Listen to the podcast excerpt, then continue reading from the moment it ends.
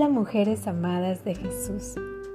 Les saluda su amiga Liliana Ferrer para compartirles una palabra que al recibirla inquietó mi corazón para ser compartidas con muchas más mujeres en México. Esta palabra fue dada por el profeta Pablo Chávez en el evento denominado Profecía Bicentenaria con motivo de la independencia de México por los 200 años que se celebran. Pero fue un evento donde sentí que Dios habló mucho a las mujeres, dejando grandes promesas para ellas en la próxima temporada que se viene para esta nación y para toda Latinoamérica.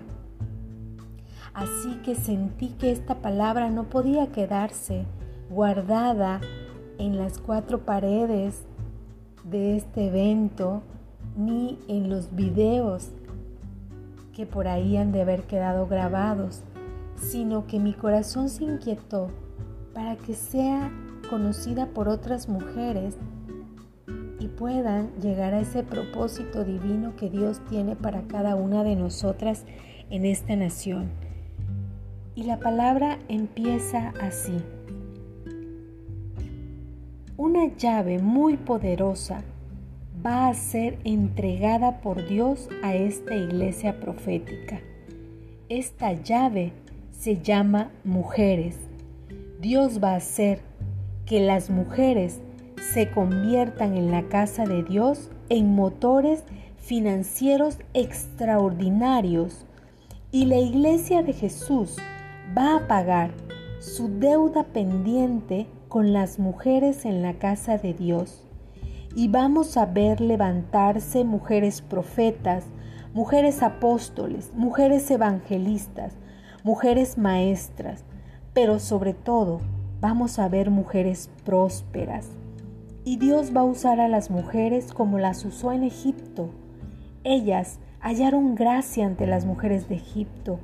Ellas pidieron prestado alhajas, joyas, y el día que salieron de Egipto, saquearon a Faraón en un solo día.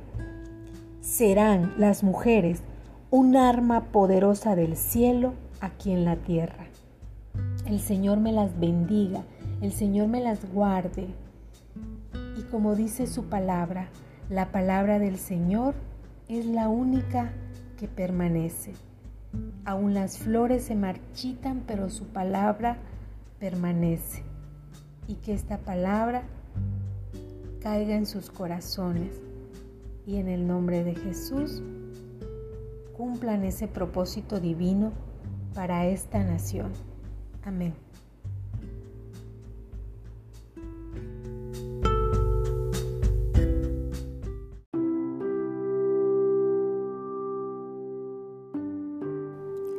Hola, ¿qué tal? ¿Cómo estás?